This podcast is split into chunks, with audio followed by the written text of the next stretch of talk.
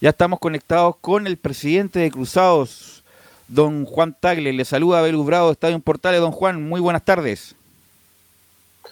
Buenas tardes, ¿cómo están? ¿Cómo están bien, los panelistas de Estadio Portales? Bien, Juan. Oye, Juan, don Juan. Eh, bueno, me imagino que ah, te... no más, Juan, perfecto. Bueno, Juan, me imagino que los mensajes por WhatsApp de, bombardeando desde que se supo la noticia, no te puedo no preguntar respecto a esto, ¿cuál es la, cercanía o lejanía de Mauricio Isla a la Universidad Católica, Juan? Sí, hay mucha, mucha especulación, muchos mensajes, me preguntan, pero la verdad que no te puedo confirmar nada al respecto. Sí, sí lo que les puedo decir, que de hecho es lo mismo que dijo Ariel Holland cuando le preguntaron, es un jugador de, de enorme categoría, eh, sería un aporte a cualquier equipo y un aporte al fútbol chileno, pero, pero no es algo que te pueda confirmar ahora porque en el fútbol eh, estas cosas son dinámicas, uh -huh. hay, hay, hay, conversaciones, eh, hay intereses, pero, pero no, no, no pasa de eso por ahora. Ya. Pero hay un germen, por lo menos, para que la gente se ilusione, ¿no? Bueno, sí, sí, con la respuesta que di, yo creo que algo de eso se puede concluir. Ya. Perfecto, perfecto. Bueno, eh, Juan, eh, usted, yo lo escuché en otra entrevista respecto que obviamente el primer semestre no fue bueno, se cometieron muchos errores, pero como que ahora la Católica está enrelando todos esos errores con la llegada de Holland, un técnico que salió campeón y además que jugaba muy bien, con la llegada de Daniel González, un hombre de, con mucha proyección, con la posible continuidad de Dituro, me imagino que es, es la idea competir a full el segundo semestre, ¿no? Sí, nosotros somos, somos, estamos siempre evaluándonos y evaluando la, lo, que hacemos y evaluando el equipo y tratando de tomar la dentro de lo que permite el presupuesto, dentro de lo que permite la reglamentación. Eh, fuimos, sin duda, no quedamos satisfechos con, el primer semestre, no, no, no, no se cumplieron, quizá uno podría decir, los dos principales objetivos que teníamos, que era avanzar de fase en Copa Libertadores y mantenernos en, en, en, disputa en los primeros lugares de la tabla para, para poder mantener siempre eh, la posibilidad cercana de, ese gran anhelo del pentacampeonato. No se logró ninguna de las dos cosas y más aún tuvimos que tomar una decisión que no es, que no es grata y que no es lo que nosotros normalmente tratamos, que, que tomar una decisión de, de cambiar técnico, pero tratamos de reaccionar a tiempo. Yo creo que en el fútbol hay que, no hay que acelerarse con ese tipo de decisiones, pero tampoco hay que, hay que quedarse dormido, digamos, y, y, y algunos podrían decir que debe haber sido antes, otros, otros después, pero nosotros, bueno, lo tomamos en su momento y estamos tratando dentro de nuestras posibilidades, porque nuestro presupuesto estaba armado sin considerar un cambio técnico y sin considerar la traída de refuerzo relevante a mitad de torneo, salvo que hubiesen habido alguna salida. Eh, por tanto, tenemos que mantener, manteniendo dentro de nuestras posibilidades la, la, la, la idea de primero traer un técnico que a todos nos dejó encantado su trabajo cuando estuvo el año 2020 con nosotros y, y se dio la, la, buena coyuntura de que, de que, estaba disponible y que él tuvo el, deseo, el interés de venir. Eh, y ahora, trabajando junto con él y con, el, con, la gerencia deportiva, viendo las mejores posibilidades de reforzar las posiciones que el técnico y que nuestra gerencia deportiva considera eh, adecuado reforzar. Y en eso estamos arduamente trabajando y tratando de estirar lo más posible en nuestro presupuesto para, para lograr eso. Respecto de la continuidad de Ituro, Juan, eh, ¿cuál es la novedad? ¿Él se queda hasta que no le llegue una oferta o independiente de eso se queda hasta final del semestre? ¿Cuál es la condición de Ituro para todos los hinchas de la Católica que están igualmente apremiados con la continuidad de Ituro? La condición de Ituro es que es un jugador con contrato vigente, que con acuerdo con nosotros vuelve a se presenta el día lunes, después de su periodo de vacaciones, eh, y tiene que llegar a entrenar. Eh, y como todo jugador, claro, cuando si aparece alguna propuesta que a él le parece interesante y nos la plantea y algún club nos lo plantea, lo podremos evaluar. Eh, no tiene él un, una, un, por ahora, hasta ahora no tenemos un, una propuesta concreta eh, y la única información que tenemos es que el jugador vuelve el día lunes eh, y el resto son, son rumores de posibles intereses de algunos clubes pero como digo, la, lo cierto es que no hay ninguna propuesta concreta en nuestro, en nuestro poder y, y, y, y nosotros contamos con el jugador a partir del lunes.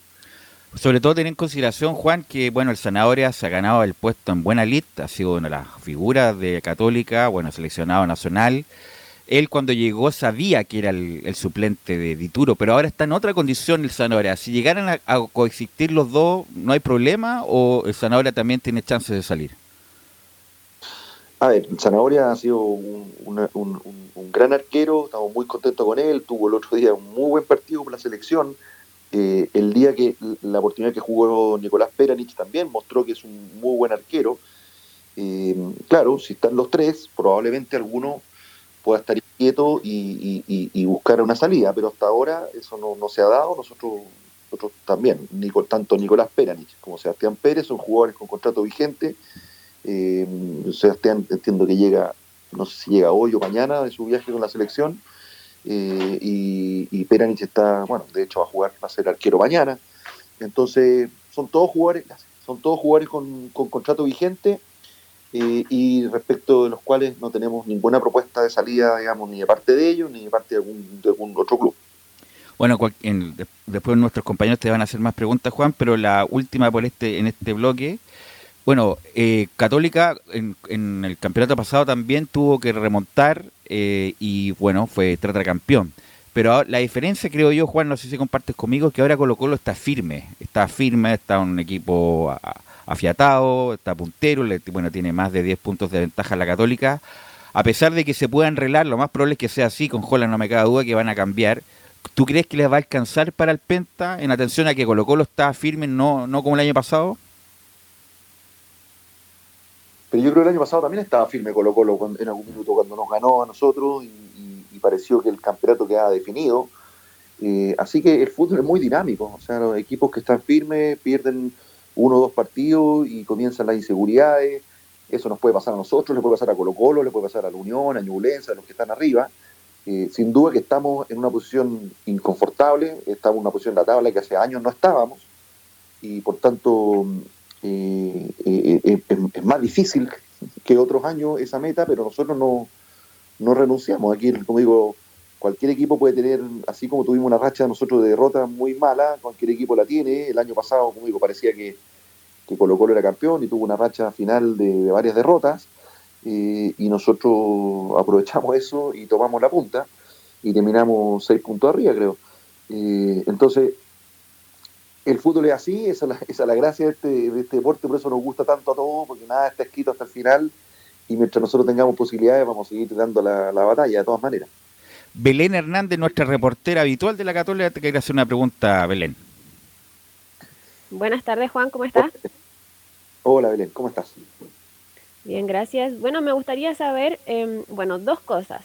El tema de, los plazos, no sé si con Ariel Holland tiene algún plazo de por el tema de los refuerzos. Él ha dicho muchas veces que, quiere jugadores de, jerarquía para, para, esta segunda mitad del campeonato. El campeonato va, a empezar el, el, 3 de julio. No sé si eh, pretenden antes de eso para que alcancen a jugar eh, los octavos de final de, la Copa Sudamericana. Y por otra parte también saber si es que en qué va el tema del préstamo de, de Yamil Asad y de Lucas Melano. A ver, los plazos, Belén, claro, uno puede ponerse los, plazos más, eh, más ambiciosos posibles. Uno quisiera que los jugadores estuvieran desde el primer día, pero a veces eso atenta justamente con lo otro que tú señalas, de tener jugadores de categoría. Entonces, eh, claro, un jugador que está libre y quizás de menos categoría, uno lo puede traer de inmediato, un jugador que está, que tiene que salir de un club o que tiene más posibilidades, te demoras más, porque a veces tiene que conseguir su salida de un club, o a veces está evaluando distintas opciones. Entonces, la verdad es que ahí el punto intermedio entre categoría y plazo es, lo que tendremos que lograr lo antes posible, pero que sean los jugadores que el técnico y que la gerencia deportiva, porque yo siempre insisto que no es solo el técnico, es también la gerencia deportiva y el club, que tienen que estar de acuerdo. Eh, lo, lo, antes que logremos, jugadores que realmente creamos que van a hacer eh, aporte. Y respecto de, Melano, de Lucas y de, Yamil, Azad, eh, están manejando algunas opciones. Ellos siguen entrenando, sobre todo en la parte, digamos, física con nosotros, pero, pero han tienen claridad de que, el técnico no cuenta con ellos para el segundo semestre y por tanto están buscando opciones y estamos en permanente diálogo con sus representantes viendo qué opciones existen.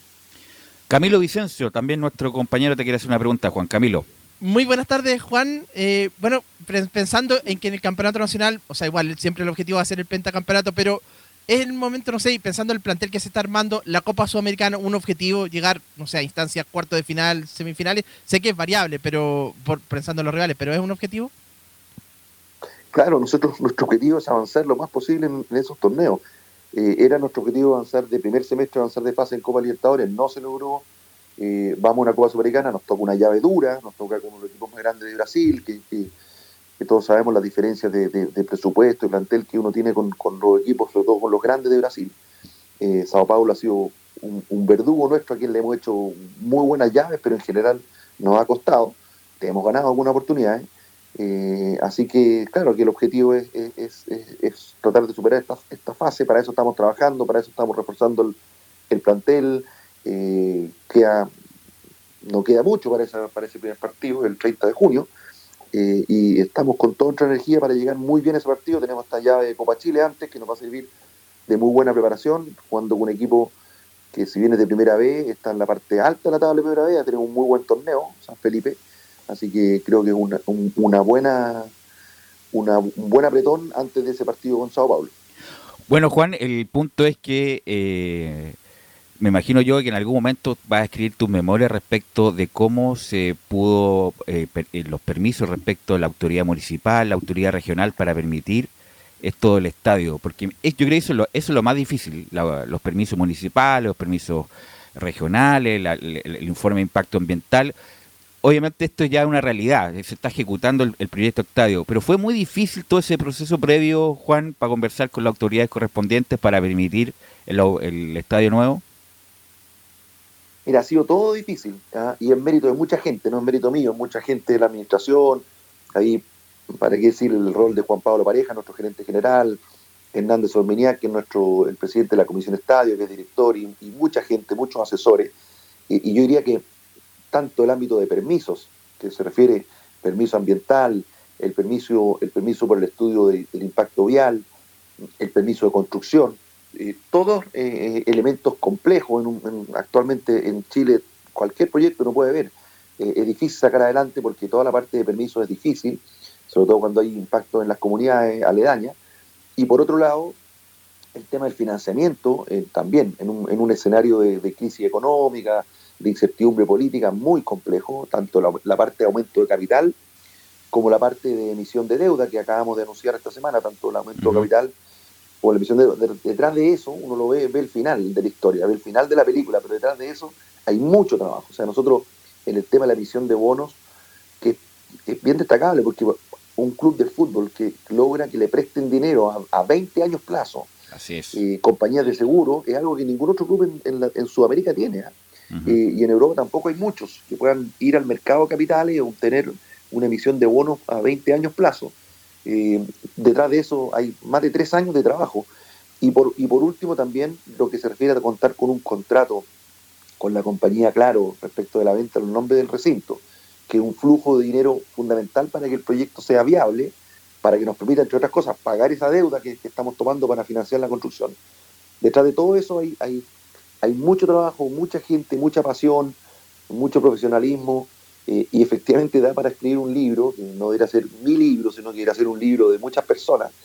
Eh, todo, de todo esto hay, buenos registros, así que espero que en algún momento eh, haya el tiempo para, escribir esta historia, pero por ahora tenemos que enfocarnos en, iniciar la construcción y que la construcción se dé a tiempo, en los costos que están acordados, que no hayan contingencias, no hayan riesgos también es, otro enorme desafío y, efectivamente todos los días yo sueño con ese día que podamos finalmente inaugurar este recinto.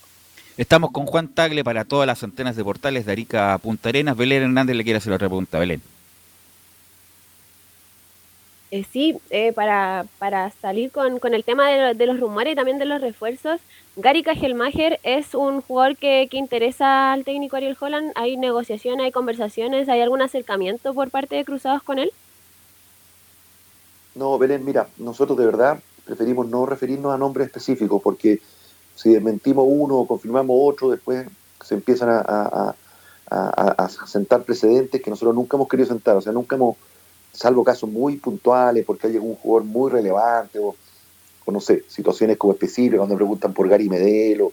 Pero en general, aparte de esas situaciones muy, muy especiales, nosotros no, hemos optado, como, como yo sé que no, no, es lo que más le gusta a los medios, porque yo lo entiendo, pero nosotros hemos optado por ni confirmar ni desmentir nombres, porque si yo te desmiento uno y después el día siguiente no te desmiento el otro, se entiende como que lo confirmo. Entonces entramos en una espiral que además además no, nos perjudica cualquier negociación. Así que la verdad que prefiero pasar con, la pregunta sobre nombre específico. Juan, siempre en las conversaciones de asado, yo tengo hartos amigos de la Católica, dice, si Juan Tagle, su dirigencia, su, su directiva, mete una semifinal de Sudamericana o una semifinal de Libertadores, es por lejos el mejor presidente de la Católica, respetando todo lo que hicieron los Manuel Vélez, los Alfonso Suet.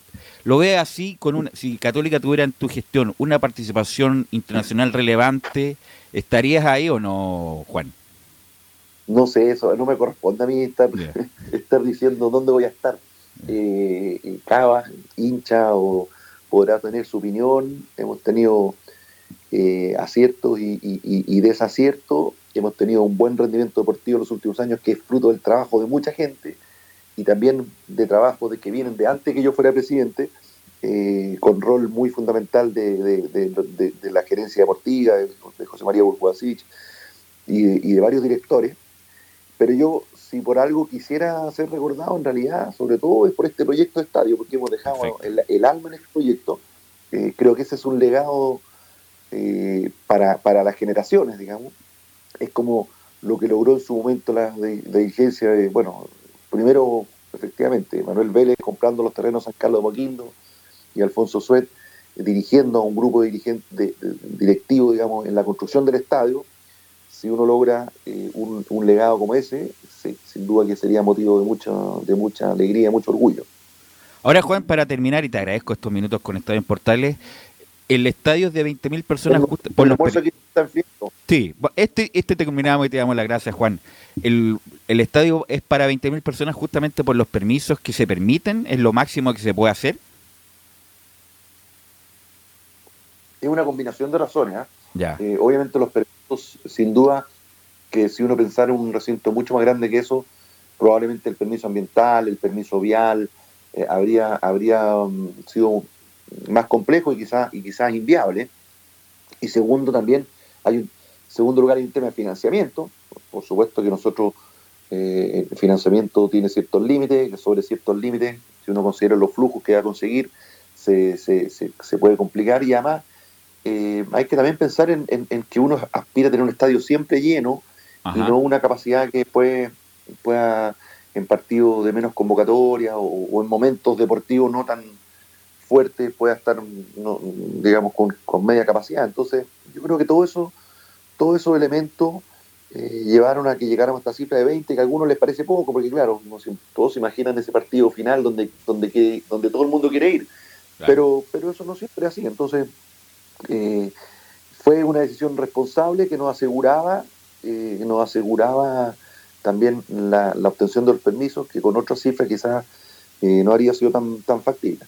Bueno, Juan, te quiero agradecer estos minutos con Estadio en Portales, muy amable, éxito para lo que viene, así que muy amable con Estadio en Portales, Juan, que tengas buen fin de semana. Saludos, a saludos a todos.